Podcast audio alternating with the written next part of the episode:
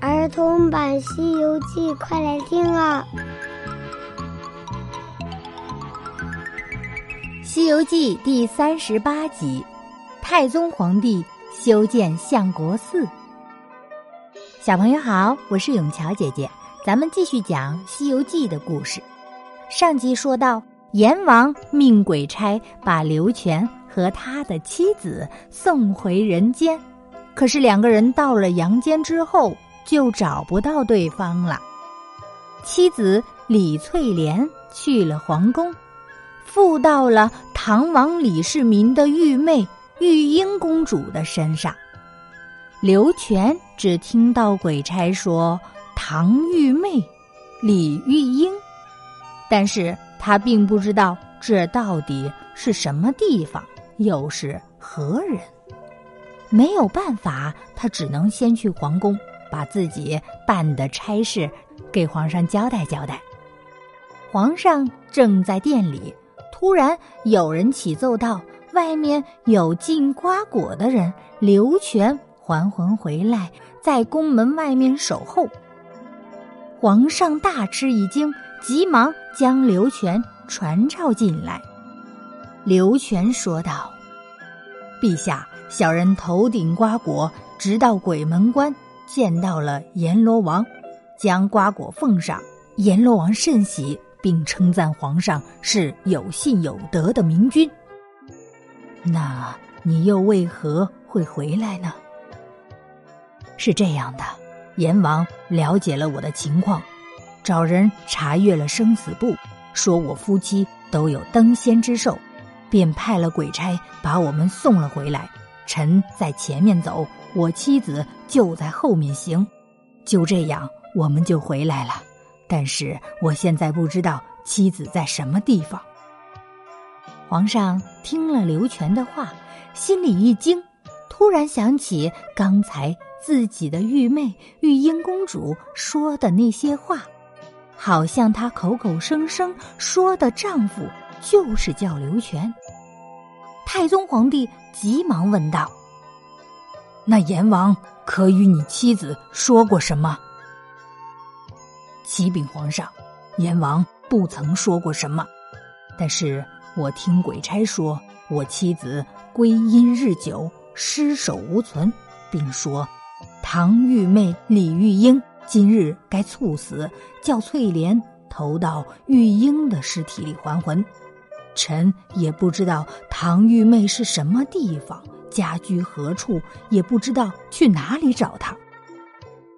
皇上听了刘全的话，笑了起来。唐玉妹就是朕的妹妹，她现在正在寝宫里呢。你随我来。说完，皇上带着刘全就向玉英公主的寝宫走去。还没有进屋，就听到里面大呼小叫。放我出去！放我出去！我要回去找我的丈夫和孩子。皇上走进寝宫，问道：“你可认得你的丈夫？”你说的哪里话？我俩从小结发夫妻，还为他生儿育女，我怎么会不认识他呢？那你随朕来。说完，玉英公主跟着皇上。就走出了寝宫，刚到门口，就看到刘全站在外面。玉英公主急忙跑了过去，拽住刘全的衣服，就大声的喊道：“丈夫，你往哪里去？就不等一等我？我跌了一跤，就被这些人围住了，这是怎么回事？”虽然眼前这个女子口口声声的喊自己丈夫，但是刘全却不认得她。毕竟长得不一样，刘全不敢相认。皇上走过来，告诉刘全，这个人就是自己的玉妹玉英公主，你的妻子就是借她的身体回到了阳间。随即，皇上就把玉英公主许配给了刘全，让自己的玉妹出嫁了。第二天，刘全就带着妻子回到了家乡。可真是好皇帝，又做了一件善事。讲到这里，皇上是不是还有一件事情没有做呢？没错，小朋友记得真清楚。皇上在王死城的时候借过一库的金银，他是忘了还了吗？原来皇上派了尉迟恭去河南开封，找了那个债主项梁。之前还说呢，项梁很会做生意，把买卖都开到地府了。但是啊，见到项梁之后，发现事情并非如此。这个项梁年纪也不小了，穿着很朴素，家境也不算富裕。老两口就住在一个小茅屋里，平时就靠卖水、卖一些锅碗瓢盆之类的东西为生。虽然也赚了一点小钱，但是这些钱呐，他都没有存下来，基本上都拿去做好事了。想不到这项梁在阳间是一条好善的穷汉，可是，在阴间却是积玉堆金的长者。尉迟恭骑着高头大马来到了项梁的家门口，老两口一看钦差大臣来了，吓得魂飞魄散，连连跪倒在地。什么话也不敢说，只顾的在那里磕头礼拜。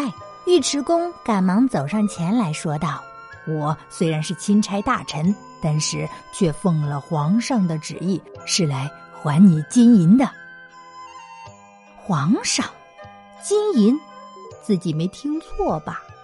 项梁可从来不认识皇上，怎么皇上无缘无故会给自己送金银财宝呢？项梁战战兢兢的说道：“大人，小的从来没有金银放债，更不敢收皇上的钱。老人家，我看你也是个穷汉，只是你斋僧布施，尽其所用，是不是买办金银纸钱，烧祭阴司，阴间有你积下来的钱财？”是我太宗皇帝去世三天，还魂复生，曾在阴间里借过你一库金银，现在命我照数还你，你可要一一收下，我才好回去复旨。大人啊，小的如果收了这些金钱，估计死的也快了，我可不敢收，我可不敢收。虽然我是烧纸祭库。但是老身觉得此乃冥冥之中的天意，况且皇上在阴间借了我的钱，无凭无证，我怎么能收这些银子呢？老人家是这样的，皇上告诉我了，借了你的东西有崔判官可以作证，老人家你赶紧收下吧。哎呦，老身死也不敢收啊！尉迟恭见项梁怎么也不肯收这些金银，只好把项梁引进宫里，让他亲自跟皇上解释。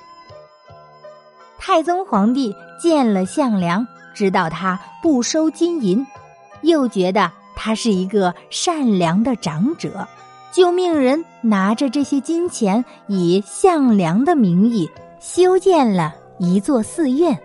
这个寺院。就是现如今的大相国寺，寺院建好了，也算是还了项梁的债。皇上又发出皇榜，广招天下的高僧，要举办水陆大会。因为他还有一件事情没有做，那就是超度枉死城的冤魂野鬼。皇榜贴出来没有几天，就有人推荐了一个高僧。这个高僧不是别人，就是玄奘和尚。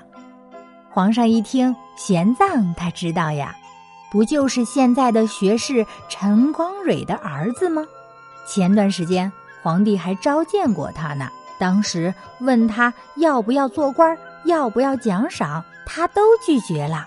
这个人一心向佛，是个好人选，皇上就召见了玄奘。让玄奘来主持这个水陆大会，那么接下来又会发生怎样的故事呢？咱们下集接着讲。